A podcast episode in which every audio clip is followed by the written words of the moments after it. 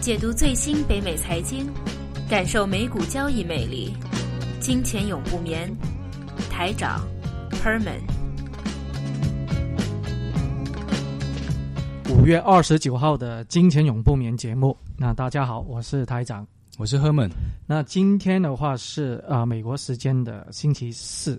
那今天收市的话创新高，哎，今天啊是几次创新高啊？今这个礼拜吧，应该对哈。那这种新高的话都是很缓慢的哈，就是从一千九百点、一千九百零几啊、一千九百一十多到今天的一千九百二十的嗯 S M P 啊，但刀 Jones 啊目前还没有，还没有还是一万，现在一万六千啊七百多。嗯那基本上的话啊、已经很多人都在说啊，现在两套理论就很明显了。嗯有说今年还是持续不断的在增长。那第二个的话，就是说有可能啊、将会越来越容易有个比较大的一个调整出来。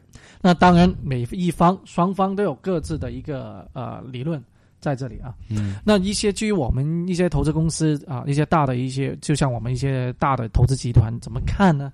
啊，其实首先第一个要看成交量的问题啊。虽然它的那个整个大势在不断的提高，但是成交量是比较低嗯啊。第一个，那第二个的话，以前都一直在说了啊，高科技股票、小公司的交易都还是比较疲软。啊，目目前的话还是靠一些大型的公司在撑着整个这个市场啊。那当然，这个也是一个正常的啊、我们叫一个周期吧。因为周期的话，涨起来肯定是小的股票先涨啊，然后就慢慢在蓝筹股。那蓝筹股以后的话，现在已经到比较啊、我们牛市三期嘛，三期啊，第三期。那第三期以后的话，就慢慢的哈、有一个比较，英文叫 consolidate consolidation 啊，这个这个时间的话就不断在造顶。那到底这个顶能够造到什么时候？那现在还是慢慢的在持续。那如果大家看技术上的话，看周线也好看啊、或者看一个每个月的那条线也好啊、现在还是在上升通道上升通道里面，里面，而且现在这一周的那个恐慌指数，就 volatility index、fear index 啊，已经也到了一个历史的低位啊，嗯甚至到了七年历史的低位。所以一般这个低位的时候，人家觉得，哎，一般是到顶的时候，它会处在低位。但同时呢，人就等于说一个人现在很冷静、很不恐慌、很平静啊，几乎在睡觉一样。但问他醒过来的时候，突然间恐慌起来的时候，反应就会很大。所以如果到时候恐慌指数一反弹，有可能就会股票就调整了。过去半年几次的呃小的一个调整期的时候，都是有一个呃同一个比较现象吧。嗯。当那个股票市场不呃有一点点的呃微升的话，加上我们说恐慌指数是跟整个市场是反比的，对。啊。但是如果出现了你的市场还是缓慢的上涨，但你的恐慌指数没有很低，第一个，但它不跌了，开始上涨了，对，你就知道这个开始有些信号出来啊对对对因。为大家就开始，有些人就在高位的时候觉得，哇，我现在怕市场会变了，我就开始不多买一些期权来对冲它现在那个仓位，这时候恐慌指数慢慢慢慢就会上来了。那最近这呃一两周的话啊、调来调去都调不下去，反而有一点点的增长。那其实原因的话，还是有啊、四个比较大重要的原因啊。嗯，那第一个的话，我们叫做企业的盈利那个毛利率，其实在有上涨。上涨哈，但是它上涨的话，很多的大财团、大公司不是因为它的呃赚了多少钱，而是在成本控制控制的好。好，哦就是有一个比较明显的话，就是他们的利息付出相对的减少了很多。哦，因为贷款利息还是比较低嘛，对，现在基本上在美国，我们叫做零利率的状态，哈，嗯，鼓励大企业去啊、用借贷来拉动整个商业模式。就多用杠杆，然后多提高它的风险。对那所以说的话，整个的啊、就算我们看那个叫股本回报率来说，嗯。因为股本回报率就是它的那个盈利嘛，啊，盈利的模式，它可能它的那个销售可能跟基本上跟以前呢前两年可能没有什么大同大不同，但因为它的那个付出利息的那个付款付少了，好，导致就负担负担少了，哈，嗯。整个盈利的话就上去了嘛。嗯。那第二个还是一直在说的叫逆回扣啊，嗯。公司的逆回购的话啊，代表你你有钱嘛，有现金，现金，但另外另一种另外一种的反面来看的话，这个公司为什么要做逆回购？有可能它目前这一刻缺少了一个很好的一个投资项目。投，资项目，所以他干脆就多余的钱，不如买自己公司的股票买回来，嗯，就变成了，如果这种的话，就变成。了整个嗯。也可以很好的解释为什么市场哈那个价格在上涨，这是跟苹果就很典很典型的例子啊。对对，但是它的成交量就反跌，这个就是现象就解释出来的了。嗯，好，所以说这一个目前的上涨的空，这一个整个呃大势，整个股市上涨，但是它成交率低，就有可能这个是因为逆回扣的现象把那个股票的市场推高。推高了。啊哦，当然这也不是全部的原因啊，那嗯只是其中。因为一般一回购之后，它不会不会马上卖掉嘛，是不是？它有个甚至有可能会注销掉，对因为他想减少这个流通量，所以的话买回来东西就只有人买，没有人去卖，那自然股票就慢慢慢慢往上推了。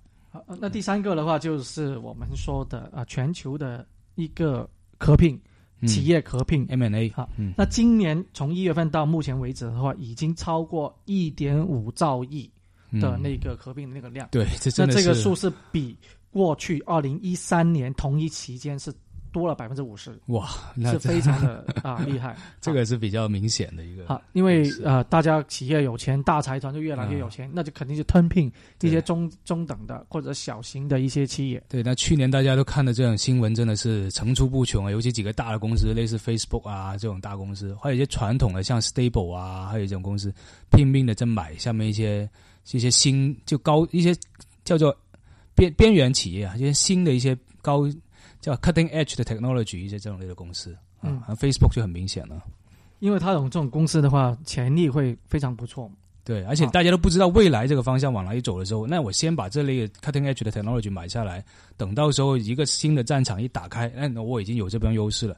Google 还有这个 Facebook 去年是最明显的，Google 好像还要另外划出好像几百亿，准备就专门做海外的并购，前段时间宣宣布的。那我们那这一节的话，也说一下关于啊、蓝筹股方面。不说之前，我们先说一下啊、策略吧。策略的话啊、目前啊、都是以做期权为主啊、应该为什么呢？因为首先第一个，如果你有新的资金进入市场的话，就其实很多是很担心的。第一个，总体市场比较高，太高位了好，第二个，一些比较传统的行业，utility 之前已经啊、今年已经涨啊、大概百分之八左右。嗯，好，但啊、过去这一周又回调了一点点，嗯，那有很多的啊、投资者又害怕、担心会不会 utility 还不会受、呃、这个投传统的投资者欢迎。那如果不受情况下，没有什么地方好做的时候，就正好是做一些期权策略的一个正好的一个时机。嗯，那期权策略我们也跟踪一下我们呃过去几周做的一些策略啊、几个股票啊，打个比方，我们啊、以前有做有说的是一个 Twitter 嗯。好，Twitter 方面的。最近反弹了啊，，啊。那我们当时是买它不会再跌的啊嗯，跌啊超过三十块，那今天是三十三左右。对，好那还有一些的呃，我们之前做的，譬如说是中移动啊，中移动也有。中移动的话，比如说现在美股，美股的中移动价格是四十五，嗯哈啊，呃在四十五的时候我们做，它不会跌到四十二。就是 sell 一个 put，sell put，那嗯今天的话是四十九，嗯那这一种的话就很好的一个对冲了。虽然啊、我们在某些呃之前我们叫啊、我们的一些呃客户也好，投资者也好，都回到一些传统的行业，像 utility 啊，或者就水利那方面，或者能源那方面。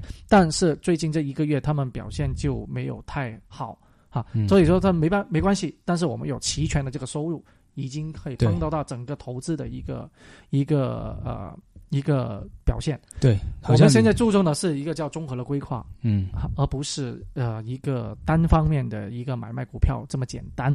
我们第二节会说一个叫做是现在北美这十几年来或者未来的趋势，叫做投资组合的一个嗯啊、概念，一个投资的理念。portfolio management 是吧？你可以自己成立你自己的一个投资啊、嗯组合，不需要一定要到外面去买一些所谓的理财啊，嗯或者是基金，你都可以自己来做对。好，那现在我们就说一下是关于啊蓝筹股。啊，赫本，蓝筹股给你一个概念是什么样的？通常就是大公司，然后不会倒的公司。啊，当然了，这个，因为蓝筹的话就，其实蓝筹就是一个筹码，我们啊赌台上面的一个蓝筹、最大的筹码啊，基本上都比较大的筹码都是以嗯蓝色为做这个标记的。嗯那其实我们首先先说一下，在北美这方面或者美国这一方面怎么去界定这一个呃蓝筹股？首先第一个你说的对，它是一个成熟成熟的公司啊，那知名要比较知名度要相对大一点点的一个股票公司。好，那当然他们要有一个比较高的一个市场率，好，而且要给到投资者有一个非常好的一个投资信心，啊，那同时它的商业模式是应该要比较稳定，稳定，嗯，而且已经证明了成功的，嗯，好，还有当然它是的有很优秀的一个投资的项目，那所以说蓝筹组给人一个感觉是一个价值投资，对，而不是动量投资，嗯，啊，第一个，那还有它是应该是作为一个中长期的投资。为主体的，嗯，而不是短期的炒炒作买卖，因为它还是有一个分红在里面的，对对，肯定以分红为主，分红啊，分红为主，因为它的资产增值的话，你只能够呃作为第二步，第一步的话，譬如说现在美股虽然股利不是平均来说不是很多，但基本上给到你百分之三到百分之四。已经算是非常好的，其实很好了。对股票，因为股票同时也会涨的嘛。大家经济经济好的时候，股票也正跟着涨的。因为北美的存款利息很低啊，百分之一啊，百分之一一点多啊。你做个五年的定存、定期存款都是百分之二左右。嗯嗯。那如果你买这些公司的话，只要市场比较稳定，就算它股票不涨，你都有百分之三到百分之四左右的回报。尤其像去年二零一三年的时候，这种蓝筹股本身在分红，同时本身的股股价也在涨，那大大家的回报率就很高了。整个回报率就很高了，所以说在呃选择方面，你有大啊，通常我们啊有几个注意的事项，嗯，要需要。那第一个的话，就刚才我们说的那个啊，叫做啊股本的回报率，嗯，什么叫股本回报率？基本上就是说这个企业它的啊净值的盈利啊，就是我们叫 net income 啊，那跟它的那个啊市场值的一个比例来说的。那这个比例的话，通常啊你不能够。要一定要拿某方面作为参照物来对比的。嗯，你说我的股本盈利率有百分之十、百分之十五啊，只是说一个数目出来，是代表不了什么。等于你的跑车，你说我的车子开得快啊，我说我比别人快才行，你要比别人快，或者你有个参照物才行，不然这你知道怎么怎样才快。对，哈，那通常你要跟一个同一个行业，或者是东跟你的一个不同的一个呃。同一个行业或者一个大势的跟大势比吧，大势行业还有不同的竞争者，嗯，比如可乐、百事可乐，你要跟可口可乐来来对比一下，嗯，或者还有其他的一些饮料的一个集团，嗯，来比较。有麦当劳你要跟那个肯德基的百胜集团，要要那个，好，你要来来对比这样子。嗯，那第二个肯定是刚才我们提到的一个股息，哈，股息的话一定要非常的稳定可高，对不对？嗯，那高的话百分之三以上算比较不错的了。好，第三个就是啊毛毛利率，企业本身自己的盈利状况。好，刚才我们一直在说，上上周提到京东，京东目前的毛利率是百分之十，但是你看看啊，像啊一倍的那种是百分之三十几的，啊是你的三倍。据说阿里，据据说阿里巴巴是百分之七十几啊。好，这个 据说而已，还没公布啊。好，到时候你就知道。所以如果它的毛利率不太高，比较低的时候，就代表虽然它的销售量很大。但是它不太赚钱，嗯，不太赚钱，所以它的模式要相对的调整。那第四个，其实我们现在就说要三百亿左右的美元啊，一定要是三百元、三百亿。以上的美元以上的市市值市值。才能够算是比较不错。那这个是在那个呃基本面分析是这样子。嗯。那当然你有要有比较主观性的，主观性的话，打个比方说，你要有一个比较好的、优秀的啊管理管理团队。团队。CEO 啊，CEO。你像京东会有一个啊 啊东哥啊东哥我们叫啊，那当然如果像啊阿里巴巴那肯定是马云啊，啊那如果苹果以前有啊 Steve Jobs，那在这边会有一个不错的一个 CEO，甚至甚至有以前有人说 CEO 占这个股票百分之七十啊，有时候有些公司啊，有些很大公司 CEO 很成名公司，CEO 突然间辞职了，股票一下子现在起码跌一半了。嗯，肯定的，因为他就是一个公司的灵魂嘛。对呀，对。那还有一个因素，你可以考虑，譬如说啊，我们现在目前不考虑烟草公司，那为什么不考虑烟草公司？虽然它一直它的市值都是全球等全球最大的，利润也很大，公司的一个利润也很大，但是它这种前景不大。对，首先第一个，我们现在如果以这个观点来，大概大家来讨论一下。对，你你自己吸烟吗？我不吸，我已经戒了。那附近的朋友、周围的朋友多吗？有多，我们但是这个年代，他越来越多人戒烟。八十后，八十后七十后的不多吧？应该没有以前的多了，哈，可能国内的多一点点啊国。内会多很多，但如果在北美的话是禁烟越来越厉害。好比较多比较少的，在北美嗯这比例很吸烟的比例而且例。大家现在整个价值观觉得抽烟是变成比较往下，然后戒烟反而比较往上，所以有时候简简直社会阶层都觉得抽烟你属于低一点阶层的人，不抽烟戒烟的人爱要爱健康啊素食这种属于呃，那个是吸雪茄，雪茄，对对对 对，所以一下整个东西有点变了，所以现在这个行业明显是全世界都有个主流在打击它。对所以在蓝筹股方面的话，你可以把你自己的个人的一些主观性也放在里面，在考虑什么行业觉得是觉得应该去投资啊。嗯你像啊、我们还有其他举一下例子，如果你觉得 Nike 啊，这耐克这样比较传统的，可能会受到某些新的品牌的一些冲击啊，嗯。你不看好它可以的，虽然它真的是一个蓝筹股。而反而另一方面，你看好是一个是 Visa 卡或者是 Master 曼斯达卡、嗯。那种的话，因为以后大家网络上面买卖就越来越多了，而且它啊，当然有很多会用一个 PayPal 啊，嗯。或者是用支付宝啊那些网络金融的出现，可能对它也有一些冲击，但是它还是无论现在啊，你到外面买东西，就是北美的人到外面买东西，基本上都用三种卡，曼斯达卡啊、Visa Visa 或者是啊、美国哈、嗯。这三个为主。嗯，但他们的非常的成熟，对。好，而且现在 Visa 好像一直在扩展中国的市场。其实，如果根据这样，美国几乎是每个人几张 Visa 卡这个效率来说，中国的市场其实还很还很大。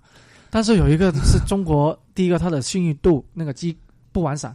对啊，在北美的话，你个人的信誉度你是不可以有任何的改变的。但是在国内，听说是你认识人是在里面可以帮你重重改重新再做人。但是好像中国有一个银行，我忘了是哪一个啊，就有个很盈利的几大银行之一，它就是靠推推广这个 Visa 去赚了很多钱的。几年前，对 OK，那我们这一节差不多，第二节我们会谈一下现代北美先进的投资管理组合理念。